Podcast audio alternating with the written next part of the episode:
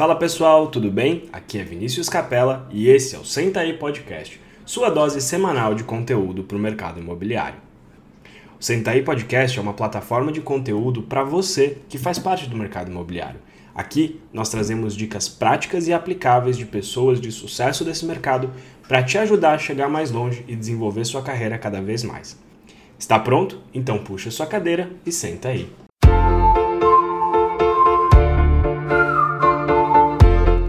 Fala pessoal, eu sou Vinícius Capella, bem-vindos a mais um episódio do Senta aí Podcast. Hoje a gente tem aqui um convidado especial pra caramba, um dos caras mais revolucionários do mercado imobiliário. Uma honra ter esse convidado aqui com a gente. Alexandre Laffer, Ale, bem-vindo aqui ao nosso podcast. Fala Vini, obrigado, obrigado pelo convite e é um prazer estar aqui com todos os ouvintes do podcast. Show! Vamos lá, para a gente começar, eu queria que você contasse aí um pouquinho da sua história, como é que você entrou no mercado imobiliário, conta um pouquinho quem é o Alexandre para a gente. Legal. Vinão, você sabe que minha primeira empresa eu fundei, eu tinha 17, 18 anos, era uma empresa de tecnologia. A gente fazia entretenimento digital para celular, a gente fez o No Limite, o Show do Milhão. Então eu vim de uma cultura, cara, de startup, de tecnologia na minha primeira jornada empreendedora. Mas antes disso, eu tive muito contato com os meus avós, eles são fugitivos judeus da Segunda Guerra Mundial, e eles tinham comércio aqui em São Paulo. Então, desde muito pequenininho, eu ia toda semana, pelo menos dois dias da semana, trabalhar com eles. E eu vi muito do comércio, daquele negócio de atender o cliente, de venda. E acho que isso foi uma parte da minha formação muito importante. O meu pai é do mercado de construção, então também desde muito pequenininho eu já frequentava plantões de venda com obras e etc. Com 12, 13, 14 anos, eu lembro que eu já atendia clientes em plantão de venda, então me considero muito um cara de raiz, cara, do mercado imobiliário.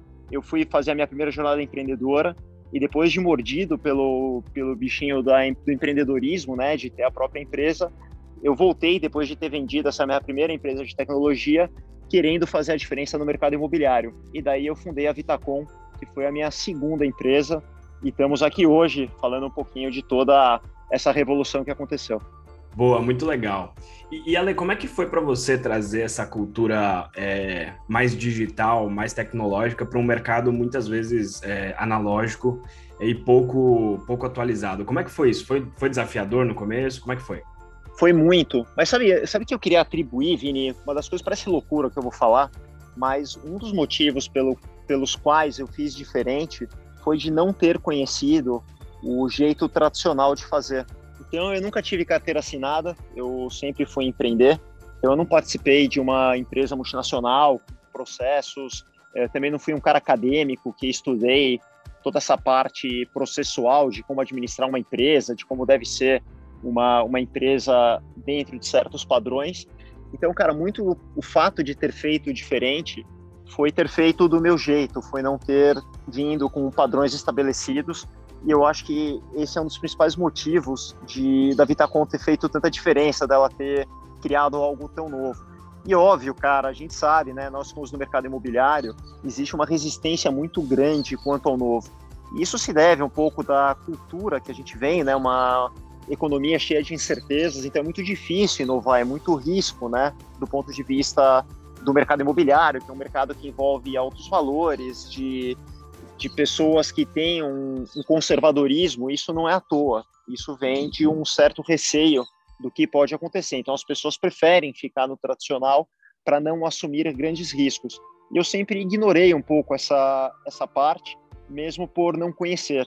E eu acho que aí foi o foi assim a mistura suficiente para criar uma empresa que realmente criou algo novo, que questionou modelos e fez a diferença, né? Uma empresa que cresceu tanto e, e fez uma grande inovação no mercado imobiliário. O que, você considera que são as principais inovações é, que a Vitacom trouxe?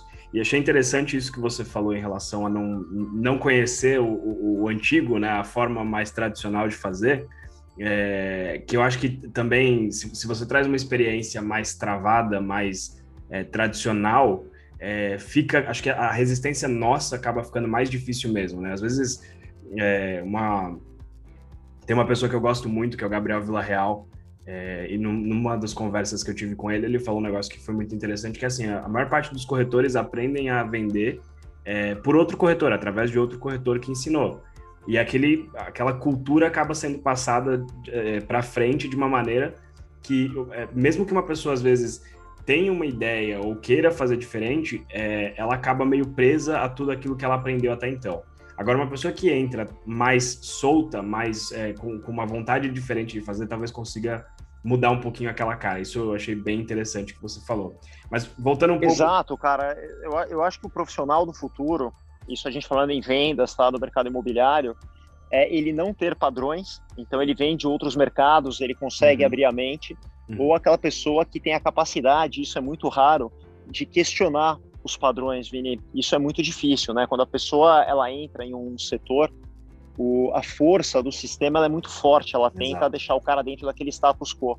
Então, para você sair desse campo gravitacional, questionar modelos, é muito difícil, ainda mais uhum. uma pessoa que começa de baixo, né? Ela, ela tem que vencer muitas etapas. Então, não é algo trivial, por isso que a gente vê muito pouca inovação, muito pouca gente que consegue fazer diferente. Boa, é, concordo, concordo totalmente. E, e qual foi a primeira, a, o seu primeiro questionamento em relação a esse modelo mais tradicional do mercado imobiliário e a primeira inovação que vocês trouxeram? Cara, você sabe que quando eu criei a Vitacom, eu não mirei diretamente o mercado imobiliário. Eu era um cara que ficava cinco horas por dia dentro de um carro. Eu estudava muito longe, essa minha empresa de tecnologia era muito longe de onde eu estudava e eu morava mais longe ainda.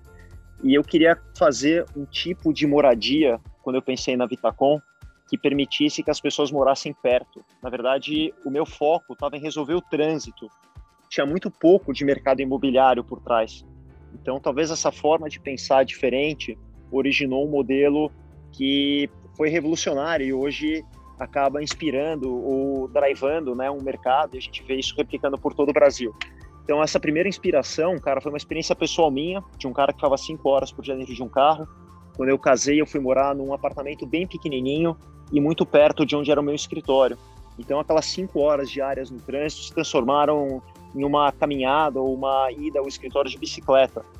E quando eu pensei em inovar no mercado imobiliário, a ideia foi trazer esse mesmo estilo de vida para as pessoas poderem morar numa cidade caótica como São Paulo. E eu escrevi um livro, cara, em 2012, de como viver em São Paulo sem carro. E foram três livros dessa série.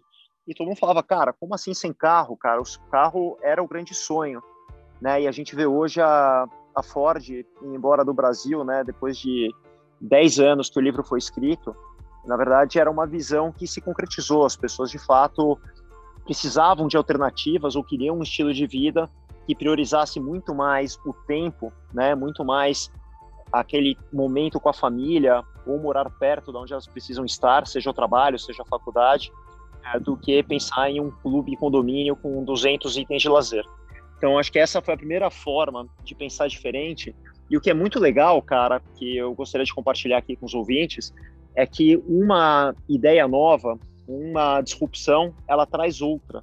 Né? Então, a questão de pensar em mobilidade trouxe a gente pensar em apartamentos mais compactos para caber no bolso nas áreas mais nobres. Os apartamentos compactos fizeram a gente pensar em áreas compartilhadas para suprir o espaço menor. Esses apartamentos, por sua vez, trouxeram um público que, na essência, são investidores no mercado imobiliário, que fizeram a Vitacom se especializar em investimento imobiliário e que, por último, levou a gente a fundar a House, que é a minha nova empresa, que a gente trabalha hoje a moradia por assinatura que eu acredito que é o futuro da moradia, algo que está também revolucionando o mercado imobiliário. E eu queria depois te contar um pouquinho dessa iniciativa. Show, com certeza. Vamos, vamos falar um pouquinho da House. É, é muito interessante pensar que uma solução veio através de outra, né? Você, não, você mirou no trânsito e, por fim, criou uma marca desejada aí no, no mercado imobiliário. E o Sérgio Langer, na nossa conversa lá no, no Clubhouse, onde a gente se conheceu a primeira vez, é, ele comentou né, que, que, que, a Vitacom hoje ela virou uma marca, é, virou um, um sinônimo de produto, né, na, como uma Gillette ou coisas do tipo. É, isso foi algo que vocês miraram também ou foi a construção é, desse novo estilo de vida, como você mesmo citou, que acabou é, colocando a Vitacom nesse patamar? Cara, primeiro isso só acontece quando tem muita paixão, tá? Então, quando você tem uma obstinação pelo aquilo que você acredita, pela empresa, pelo negócio, pela mudança que isso vai gerar na vida dos clientes, uh, tudo isso vai acontecendo de uma forma bastante natural. Então, sim, nós fomos muito consistentes ao longo do tempo em pensar nesse novo estilo de moradia. Foram quase 100 prédios nesse nosso pequeno, nesse nosso pouco tempo de existência. Uh, são mais de 30 mil clientes, então é óbvio que você vai construindo algo que é relevante, mas muito porque a gente acredita. E daí, quando você faz isso com paixão e com poder de execução, a marca prolifera, eu acho que o modelo passa a ser admirado. E eu estava até brincando com, com o Serginho, né, que é uma pessoa fantástica, que a pessoa entra hoje no, no, no, num empreendimento em Recife e pergunta, pô, aqui vocês têm tipo um Vitacom? Então é muito legal, muito orgulho a gente ter criado uma nova categoria de produto e eu acho que o que conta daqui para frente é continuar questionando modelos, continuar pensando no novo. Pelo menos é isso que me move e, e que me enche de energia para continuar empreendendo. Muito bom. Eu imagino, Ale, me corrija se eu estiver errado, mas é, acho que quando vocês começaram, é, por ser um mercado tradicional, talvez tenha tido uma grande resistência aí de corretores, de imobiliárias, enfim, das pessoas que foram é, ajudar vocês a venderem esses produtos, por ser um produto diferente, um produto novo. É, como, como que vocês lidaram com isso e como é que vocês, de certa forma, educaram aí o mercado em relação a essa nova forma de morar e, e esse novo estilo de vida que vocês estavam criando? Legal, com certeza teve muita resiliência. Eu acho que resiliência é o nome do jogo. Eu lembro do meu primeiro prédio, tá? Precisava levantar dinheiro. Eu comecei com a pastinha indo visitar possíveis investidores no bairro do Bom Retiro, aqui em São Paulo. E eu ia captar dinheiro para poder fazer meu primeiro empreendimento. E eu recebi uns americanos que lá a situação nos Estados Unidos estava muito ruim. E eles vieram para o Brasil buscar negócios, ver se tinha alguma oportunidade de investir. E eu recebi eles, né? A empresa praticamente não existia. A gente tinha fechado um primeiro terreno numa, numa região aqui de São Paulo que se chama Vila Olímpia, em que não existiam prédios residenciais. E eu falei, olha, eu vou fazer aqui um prédio de apartamentos compactos tal. Ele falou, pô, mas aqui só tem escritório e oficina mecânica, o gringo falou. E ele foi embora e nunca mais me ligou de volta. Eu acho que o cara falou, pô, esse cara é completamente maluco. Então, a gente nasce com a resistência. Uh, eu tive muitos corretores, muitas imobiliárias na época, quando a gente estava começando, que, de certa forma, se recusaram ou, de certa forma, elas uh, não quiseram trabalhar o produto, né? Elas falaram, pô, isso aqui é flat, isso aqui é kitnet, o pessoal falava, uh, com, muito preconceito. E eu falava, não, eu acredito que pessoas legais vão querer morar de uma forma mais minimalista, vão querer morar perto. Uh, essa troca de tempo, né, pelo, por um espaço um pouquinho menor, para a pessoa poder ter uma vida mais otimizada, com, com mais mobilidade, eu achava que era o futuro.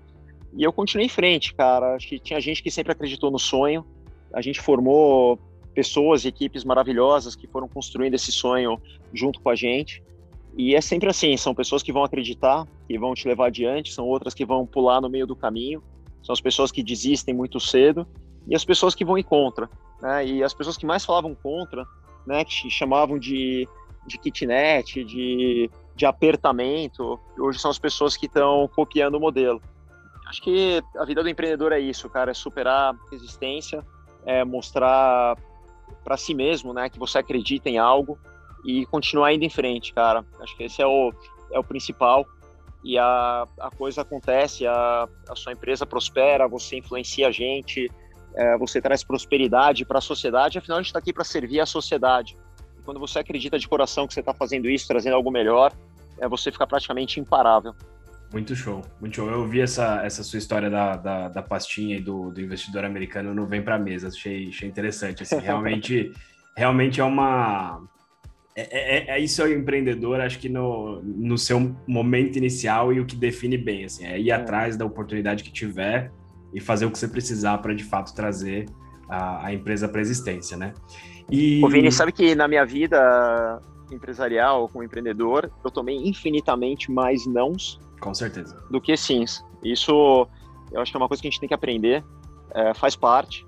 É, e quanto e, e, aí tem mais, cara. Quanto mais adversidade, quanto mais força contrária, mais motivado, mais forte eu fico para fazer naquilo, aquilo que eu acredito.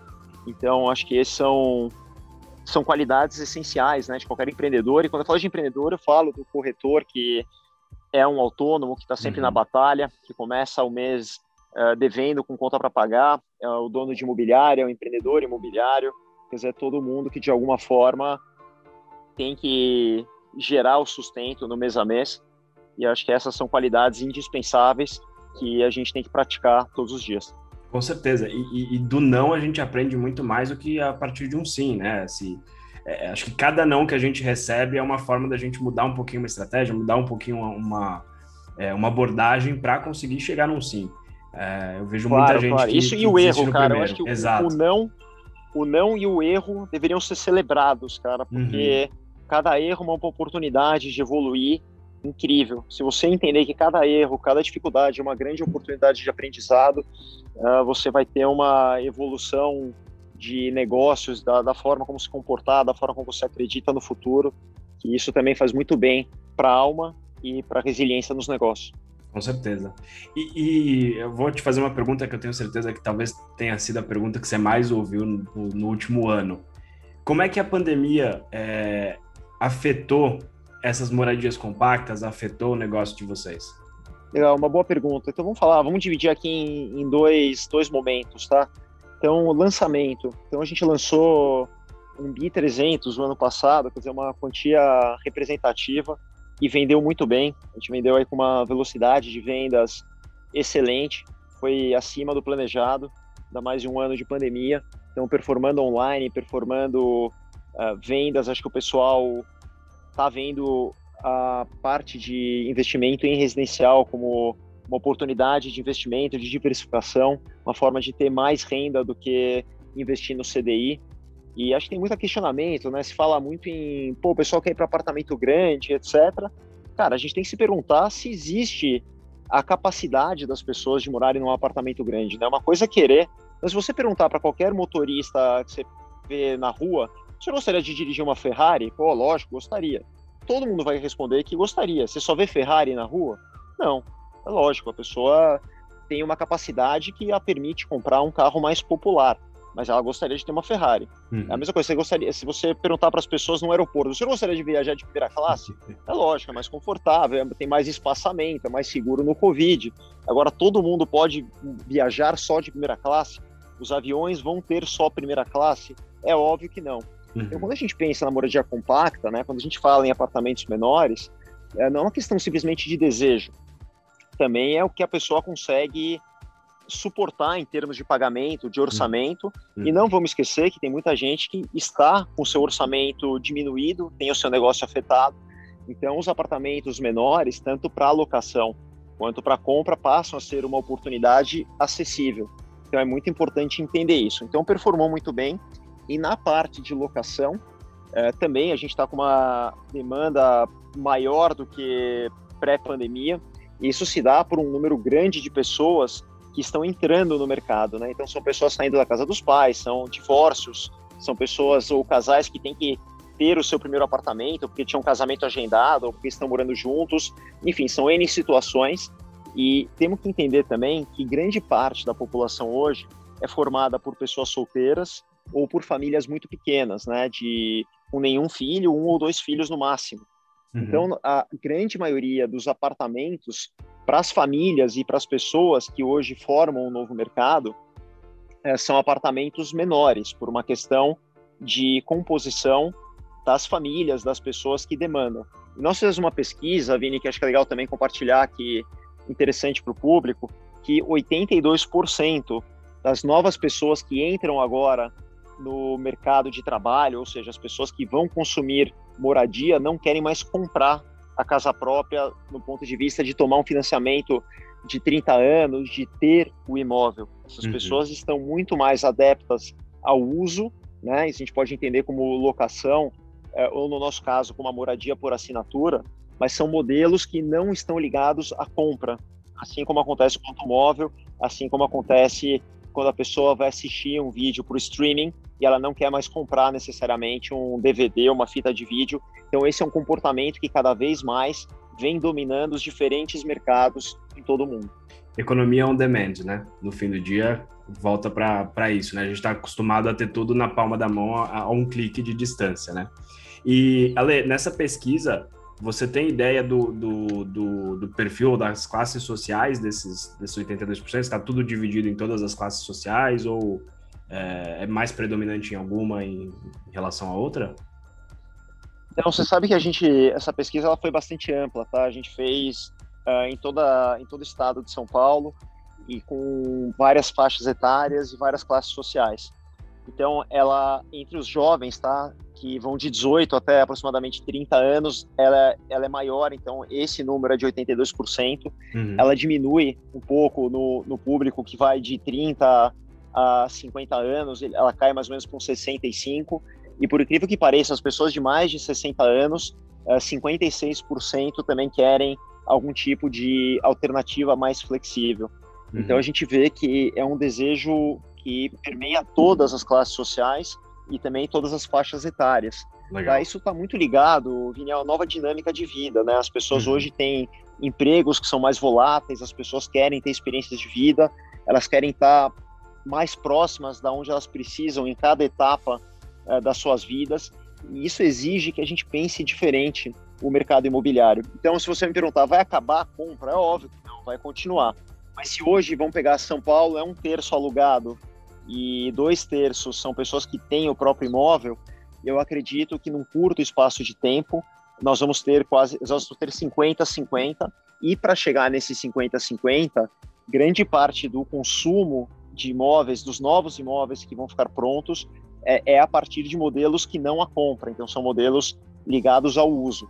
E acho que é uma tendência que a gente tem que ficar atento, tá? Isso vai acontecer, é inevitável, nos países desenvolvidos que já passaram por essa curva de mudança da faixa etária da população, de desenvolvimento econômico, de uso da tecnologia, uh, eles já estão em um nível muito mais elevado de pessoas que não optam pela compra do próprio imóvel. Então, acho que uhum. essa é uhum. uma dica para todos os profissionais do mercado imobiliário, sejam corretores, donos de imobiliárias, pessoas que estão ligadas de alguma maneira a olharem com bastante atenção. Legal. Entrando nesse tema de, de, de nova economia, novos formatos, conta um pouquinho para a gente aí sobre a House, é, o que é a House e como surgiu a, a ideia de fazer uma moradia por assinatura. É, é, a única no mundo, né, Lê? É única. A Cara House surgiu na Vitacom, a gente vendia os apartamentos para os nossos investidores e eles ficavam muito órfãos na hora que eles precisavam locar. Não tinha quem fizesse a obra, não tinha quem os orientasse, quem colocasse eles para alocação, quem administrasse, quem falasse com o inquilino. Então era uma grande dor, né? Você entregava um imóvel que a pessoa imaginava um grande investimento, na verdade você entregava um grande problema na mão dele, né? Ele recebia um apartamento cru, um boleto de condomínio, um boleto de PTU. E aí a gente falou, olha, a gente precisa dar um suporte para esse nosso investidor, a gente precisa ajudar ele. Já tinha uma escala considerável de apartamentos lançados e a gente começou com um pequeno, uma pequena área dentro da Vitacom. Uh, a gente falou, pô, vamos, vamos separar isso aqui. E nós fomos para um apartamento de 25 metros quadrados. Eram duas, três pessoas. E falou, vamos, vamos começar a administrar para os nossos investidores. E nós pegamos um primeiro apartamento de um investidor e colocamos ele no Airbnb. Nós mesmos, ali, a gente foi levar colchão, a gente preparou o apartamento. E assim começou. E a House surgiu, então, né, dessa dessa experiência, dessa necessidade, ela surgiu com a primeira plataforma de moradia por assinatura do mundo. Então, nós desenvolvemos a tecnologia, eh, nós começamos essa empresa do zero, e logo depois de alguns meses de empresa, a gente recebeu um investimento de uma empresa norte-americana da Califórnia, que foi a mesma empresa que investiu na Netflix quando ela começou. Então, eles acreditam em modelos que transformam os seus respectivos mercados. E aí a House não parou de crescer mais, né? Mesmo com, com pouco, pouco tempo de existência, mais da metade da nossa vida foi dentro de um cenário de pandemia. Hoje a House ela está em mais de 40 cidades, são aí dezenas de milhares de imóveis que estão sob a nossa gestão. A empresa é totalmente baseada em tecnologia em dados, então a pessoa faz uma alocação de um apartamento em menos de um minuto, 100% por aplicativo. E nós somos grandes parceiros de incorporadores de todo o Brasil. Então, nós fazemos alianças com esses incorporadores para que eles possam oferecer a moradia por assinatura, os serviços, todo o lifestyle, né, todo o estilo de vida que a House proporciona, e com corretores imobiliárias que nos ajudam a vender o apartamento para o investidor. né? São grandes parceiros na hora de comercializar e na hora de locar também.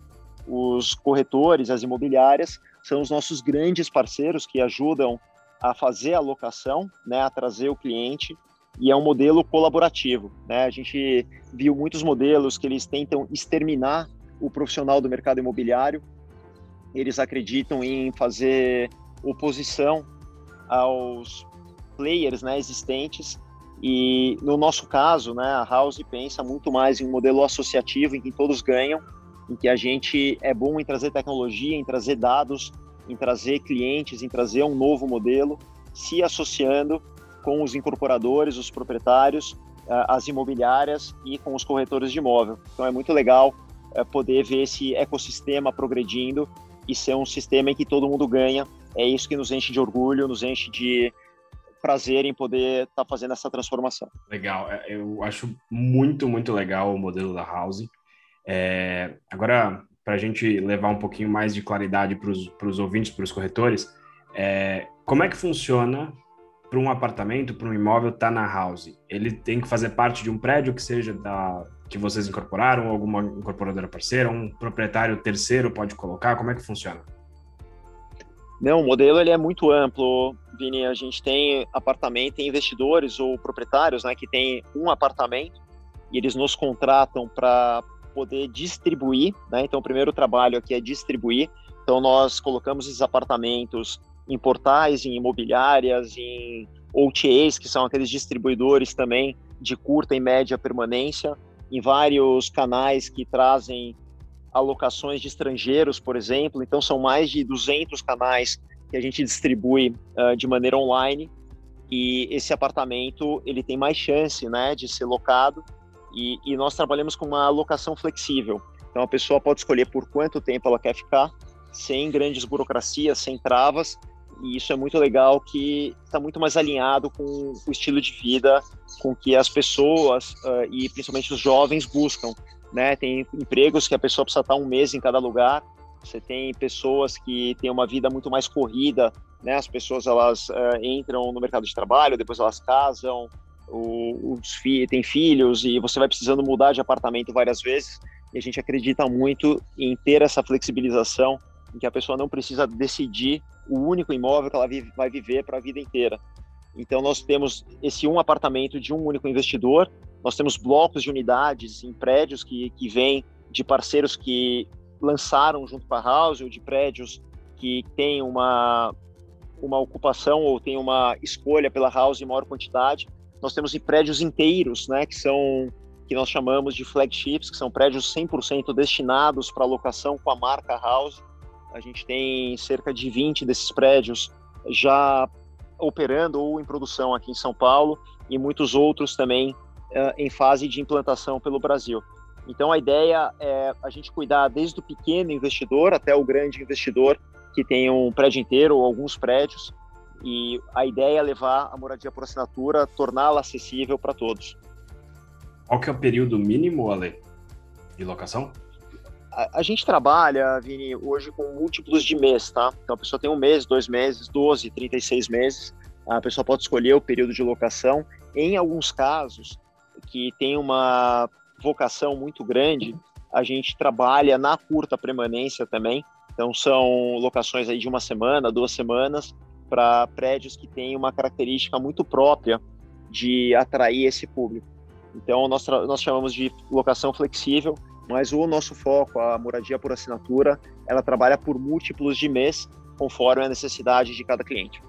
Legal, e isso facilita muito a burocracia para como é que funciona, só dando um passo para trás, como é que funciona em relação a eu preciso de um fiador, ou se eu colocar meu cartão de crédito eu já estou ali, como é que funciona? Não, não precisa de fiador. Então, dentro do nosso sistema, quando a pessoa faz a locação, demora menos de um minuto, já roda um sistema que verifica toda a qualidade de crédito daquele morador. E a maioria dos nossos clientes, sim, eles usam cartão de crédito, embora a gente tenha uma gama enorme aí de meios de pagamento, tem Pix, boleto, depósito em conta, cartão. Então, enfim, a gente quer dar o mais, o maior número de possibilidades, mas grande parte dos nossos clientes optam pelo cartão de crédito, o que também é uma novidade, né? As pessoas pagando a locação através do cartão de crédito. Aí tem tem vários benefícios, né? Tem gente que ganha milha, tem gente que ganha pontuação e tem a facilidade também de, de poder fazer isso, pagar com prazo. Então tem funcionado muito bem. A gente acha que tem um mercado bastante grande aí também para crescer em termos de meios de pagamento. Muito legal. E quem que você considera hoje que, que é o que, que nicho de mercado são os, o, o, principal concorrente da House hoje? São hotéis, por exemplo, que tem uma estadia mais curta, são flats. É, como é que como você enxerga isso? Você sabe que quando eu tinha começado a Vitacom, né, todo mundo perguntava, pô, os apartamentos pequenos, o concorrente é o flat, é o hotel, é o é, é o como se chama, o kitnet e fala, não, cara, eu, assim, eu tô imaginando uma outra categoria de produto, né? O que eu tô uhum. vendo aqui uh, são pessoas que vão optar por morar sim por uma questão de eficiência, uma questão de priorizar esse estilo de vida, o, o seu próprio tempo, em detrimento de outros fatores. E aqui eu me vejo numa situação muito parecida, né? Quem são, quem são as categorias que potencialmente concorrem? Então, acho que a gente pode citar os flats, né? Que, que são uma versão antiga uhum. de, de uma moradia flexível, né? São bandeiras muitas vezes, são estruturas caras, uhum. muitos deles desatualizados. E existem os hotéis que, que operam muito mais na curta permanência no mercado de hospedagem. A gente não opera hospedagem, a gente foca uhum. em moradia. Então não considero os hotéis concorrentes. Eu acho que existe um mercado de hospedagem, de turismo, de turismo corporativo que está muito bem. As pessoas atendem muito bem esse mercado o nosso foco é moradia, tá? Independente do que seja moradia para cada pessoa. E daí tem o, os próprios apartamentos que são operados uh, por indivíduos, né? Que são pessoas, são proprietários que às vezes operam sozinhos. E o que a gente está trazendo é uma forma institucionalizada, né? Uma forma de gerar escala, de primeiro colocar uma bandeira que você sabe que você pode confiar em termos de manutenção, de limpeza, se acontecer alguma coisa, alguém que vai cuidar de você, uh, que tem uma empresa por trás, né? Não é uma pessoa física. Então aqui tem o um primeiro ponto importante. Depois é de oferecer uma gama enorme de serviços que vão dar manutenção se acontecer alguma coisa, até limpeza, até lavagem de roupa de cama, eh, de várias plataformas digitais como Netflix, HBO, Spotify, isso está tudo incluso, eh, TV a cabo, Wi-Fi. Então isso, isso a gente cuida de tudo. Nós entendemos que as pessoas hoje não querem se preocupar, né, mesmo quando elas fazem uma locação, se preocupar com como que eu vou ligar a minha TV a cabo, como é que eu vou falar com a concessionária de luz de, energia elétrica, como é que eu vou falar com a ligação do gás. Então são afazeres ou são, são elementos da nossa vida que tomam muito tempo. Então a House ela busca não só trazer a confiabilidade, trazer meios de pagamento, trazer a tecnologia, mas também gerar facilidade. Então quando a gente se une, por exemplo, com um incorporador ou com uma imobiliária, a ideia é plugar toda essa camada de serviços, de possibilidades para melhorar a experiência do cliente. Então você ganha um diferencial competitivo, né? Você fica anos luz à frente das outras opções de mercado. Então ganha mais o cliente, ganha mais o proprietário que vai ter uma renda superior e ganha mais o profissional do mercado imobiliário que vai ter um argumento muito forte para vender ou para alocar o imóvel. Então, o nosso modelo ele se assimila muito ao que você falar, por exemplo, é, você tem um, uma empresa parceira, né, uma empresa que, que é a nossa sócia, assim como a Amazon tem uma série de lojas né, espalhadas pelo mundo inteiro que vendem dentro da Amazon, a gente acredita que a House é um canal para ajudar esses diversos incorporadores, proprietários, imobiliários e corretores a venderem mais e melhor através da solução do nosso canal, da nossa força de distribuição. Então, é um modelo colaborativo em que todos conseguem o um melhor resultado. Show de bola.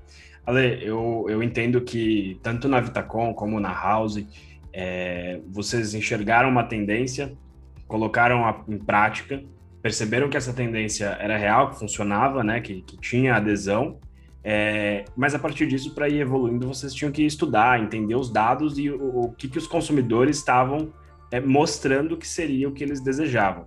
Como é que vocês tratam ou usam esses dados, tanto na Vitacom como na House, para guiar as decisões de vocês? Legal. Então, você sabe que dados é, hoje são a forma mais barata de você aprender. Né? Quando, quando a gente não tinha essa disponibilidade de dados e, e essa ciência de dados rodando por trás, era muito intuitivo e era muito na tentativa e erro. Então, custava muito caro. Então, mesmo na Vitacom, né, que agora completa, completou 11 anos, A gente foi muito na tentativa e erro, errei muito para poder aprender, para poder chegar no modelo correto, para poder evoluir, e isso faz parte da jornada empreendedora. Agora, quando você começa a trabalhar dados, você consegue ser muito mais assertivo em vários aspectos, tá? E isso é essencial. Então, na Vitacom, nós aprendemos a trabalhar os dados no tempo, e eu sou uma pessoa vidrada e eu diria até fanático por dados, tanto na tomada de decisão quanto na exigência para a gente coletar os dados, ter um poder analítico. E, e, hoje a gente usa muito na Vitacom, desde a compra do terreno, a definição do prédio e etc. Agora a House, ela vem de uma empresa que já é uma nativa digital, né? Ela já nasceu uh, toda baseada em dados, toda com um sistema, com essa cultura de coletar dados, de analisar dados, de tomar decisões baseada em dados, todos os algoritmos hoje que rodam por trás de uma comercialização, seja qual o produto que está sendo ofertado para o cliente. A gente tem um preço dinâmico que ele oscila várias vezes ao, ao, longo do dia frente à procura e demanda. Então, o preço de um apartamento, a locação, ela vai flutuar ao longo do dia conforme uma série de fatores, tá? Pode ser, pode ser um fator econômico, um fator sazonal. Você tem épocas do ano que tem maior demanda. Pode ser em comparativo ao preço de todo o mercado. A gente sabe se a gente pode praticar um preço mais alto ou um preço mais baixo ou em função da ocupação da nossa base. Então, tudo isso a gente só consegue fazer com a execução e o conhecimento profundo dos dados.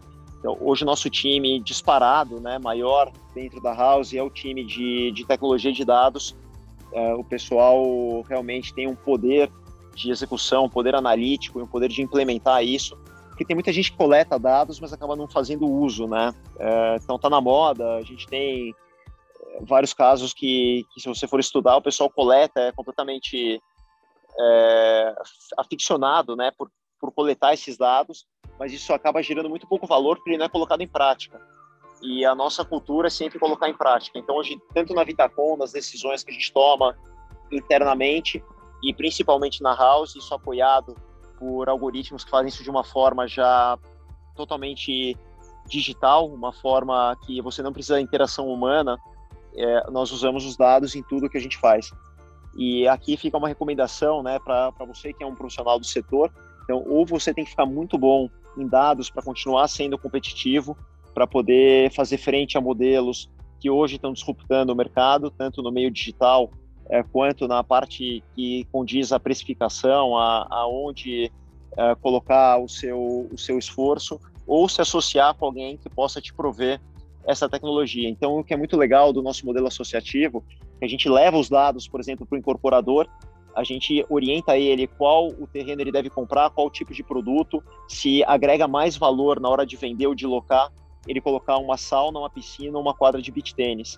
E isso é muito legal. Isso vale também para o profissional do mercado imobiliário, a gente informar para ele qual a faixa de valor a ser executada em função de uma série de dados, aonde ele deve anunciar, por quanto tempo, qual o tempo médio de locação.